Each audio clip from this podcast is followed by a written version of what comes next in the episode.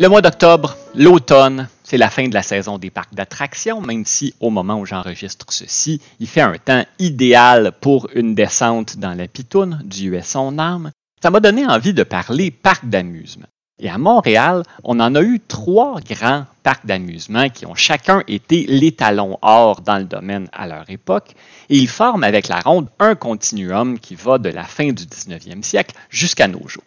D'abord, il y a eu le parc Summer, c'est très estival comme nom, mais ça s'écrivait S-O-H-M-E-R.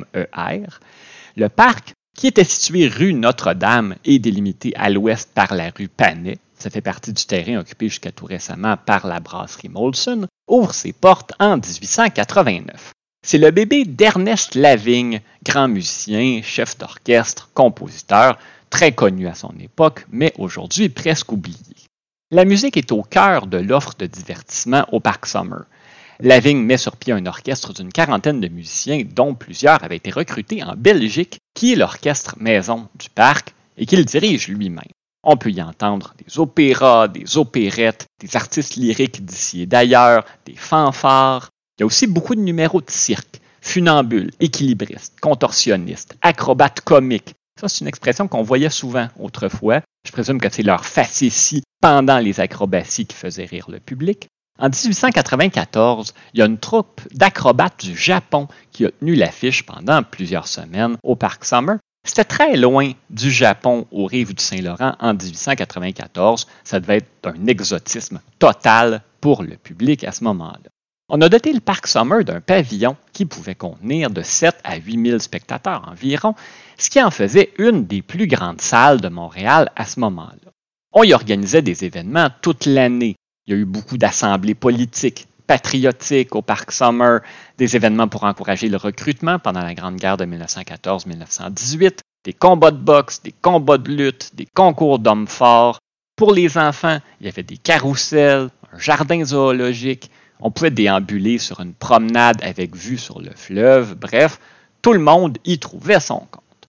Le 24 mars 1919, le grand pavillon est rasé par les flammes et on va décider de ne pas reconstruire.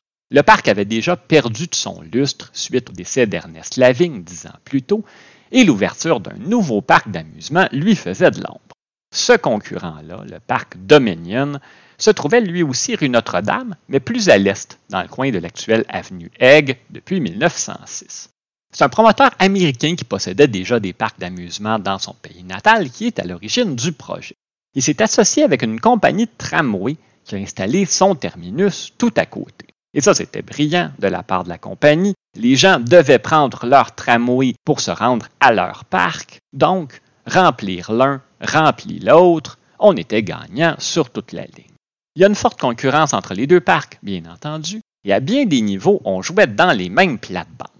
Le parc Dominion offrait lui aussi de la musique, avait son propre orchestre, j'ai vu une édition du journal La Patrie dans laquelle vous aviez des publicités des deux parcs l'un à côté de l'autre, et les deux se vantaient de présenter les spectacles de la même chanteuse new-yorkaise au même moment. Donc, je ne sais pas si elle était lundi, mercredi, vendredi, dimanche à un endroit, mardi, jeudi, samedi à l'autre. L'histoire ne le dit pas. On présentait des vaudevilles aussi, des numéros de cirque aux deux endroits, mais le parc Dominion avait d'autres attraits. Les manèges, les montagnes russes, une des grandes attractions, c'était le shoot de shoot sur le principe de la pitoune qu'on a connu à la ronde dont je vous parlais un peu plus tôt. Il y avait également des attractions d'un genre euh, plus scabreux, je pense que c'est le bon terme, le musée de l'absurde, par exemple. On avait un pavillon où on pouvait voir des bébés dans des incubateurs. Des vrais bébés humains. Il y avait des infirmières qui en prenaient soin et tout. J'ignore où on les trouvait, ni ce qu'on en faisait lorsqu'ils n'avaient plus besoin d'être dans un incubateur. Je n'ai rien trouvé à ce sujet-là. Certains pavillons présentaient la recréation de tragédies, comme la grande inondation qui a dévasté la ville de Johnstown, en Pennsylvanie, si vous connaissez bien euh, toutes les différentes répliques du film Slapshot, vous avez entendu parler de l'inondation de Charlestown, la ville des Chiefs. Mais Charlestown est inspiré de Johnstown, donc on a présenté une version de cette inondation de 1889. Mais là, au Parc Dominion, vous pouviez voir une animation qui vous présentait les vrais de vrais événements comme si vous y étiez. On a fait la même chose plus tard avec le naufrage du Titanic. Mais il y a une tragédie au parc Dominion qu'on n'a pas recréé par la suite. En août 1919, un incendie qui va faire huit morts se déclare dans un des pavillons du parc. Ça survenait cinq mois après le feu qui avait sonné le glas du parc Summer. C'est une période assez sombre pour les parcs d'attractions montréalais, ce qui n'a pas empêché un nouveau joueur de voir le jour quatre ans plus tard. Le parc Belmont était, à plusieurs points de vue, à tout le moins dans ses débuts, à l'opposé du parc Dominion. Il se trouve dans Cartierville, au bord de la rivière des Prairies, plutôt qu'au bord du fleuve. Les premiers propriétaires sont des Canadiens français qui, après une décennie, vont vendre à un autre groupe de Canadiens français. Dans les débuts, on se vantait de nos publicités d'avoir la plus belle salle de danse du Canada, de l'excellente musique et tous les rafraîchissements désirables. Mais on mise beaucoup sur l'aspect champêtre de l'endroit. On se trouvait en pleine campagne à ce moment-là. On dit que c'est un lieu idéal pour pique-niquer en famille et que une grande partie est magnifiquement boisée d'arbres francs, érables, noyers, chênes. Des promenades en sous-bois sont aménagées pour le repos et la réflexion. Dominant la grande terrasse qui donne sur la rivière des Prairies existe un vieux château centenaire que les directeurs ont transformé en restaurant. Et le parc possède sur la rivière des Prairies une grève magnifique de plus de 2000 pieds de sable fin. En plus de tout ça, au départ, l'admission était gratuite pour les enfants accompagnés et les adultes n'avaient rien à débourser sauf le dimanche où ça coûtait 10 sous, alors que l'admission était de 15 sous pour les adultes et 7 pour les enfants au parc Dominion en tout temps. Et il fallait souvent payer un surplus pour les manèges. On a rapidement dû offrir des tarifs spéciaux en matinée pour ne pas perdre trop de clientèle. En lisant la description, le parc Belmont des débuts me fait plus penser au parc Summer qu'au parc Dominion avec ses manèges et ses pouponnières d'incubateurs.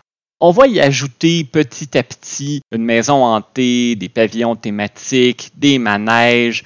On a ajouté aussi le pavillon des singes. Ça, c'est une grande attraction. Il y avait une cinquantaine de singes qu'on pouvait observer. Et en plus de la section zoo animal, il y a le coin zoo humain qui va faire son apparition les petites personnes, les grandes personnes, les femmes à barbe, ce genre de choses. On s'est donc approché du modèle de parc à l'américaine et le public en raffole. Les affaires allaient tellement bien qu'au moment de l'ouverture du parc Belmont pour la saison 1936, en pleine crise économique, on se vante d'avoir apporté pour 100 000 dollars d'amélioration à l'endroit et l'année suivante, un autre 100 000 dollars. C'est comme si la crise n'existait pas et on consacre plusieurs paragraphes dans la publicité au système de son dernier cri du parc qui, je cite, aidera souvent les parents à retrouver leur mioche égarée. À ce moment-là, le parc Dominion était à l'agonie. Il avait amené la fermeture du parc Summer après 30 ans d'existence. Le parc Dominion a été poussé à la faillite après 32 ans en 1938. C'était le début de l'âge d'or du parc Belmont qui sera pratiquement seul dans son créneau pendant trois décennies mais dans ce monde du parc d'amusement, on devient vite obsolète. Un lieu qu'on aimait peut devenir ringard lorsqu'un nouveau joueur arrive sur le marché, et c'est ce qui va arriver au parc Belmont après la naissance de La Ronde. La Ronde, c'est le parc d'amusement d'Expo 67. D'ailleurs, elle tire son nom d'une des îles qu'on a consolidées avec l'île Sainte-Hélène pour créer l'île Sainte-Hélène telle qu'on la connaît aujourd'hui. Et c'est un des derniers legs physiques qui restent de l'expo, même si la ronde d'aujourd'hui ressemble très peu à celle d'origine. Ce nouveau joueur qui a profité de la publicité d'Expo 67, qui suivait les dernières tendances du divertissement, Walt Disney lui-même avait participé à l'élaboration du projet, qui était mieux situé, qui était desservi par le pont Jean-Cartier et par le métro, va venir gruger les parts de marché du parc Belmont. Ce dernier va survivre jusqu'en 1982 avant de subir le même sort que ses prédécesseurs.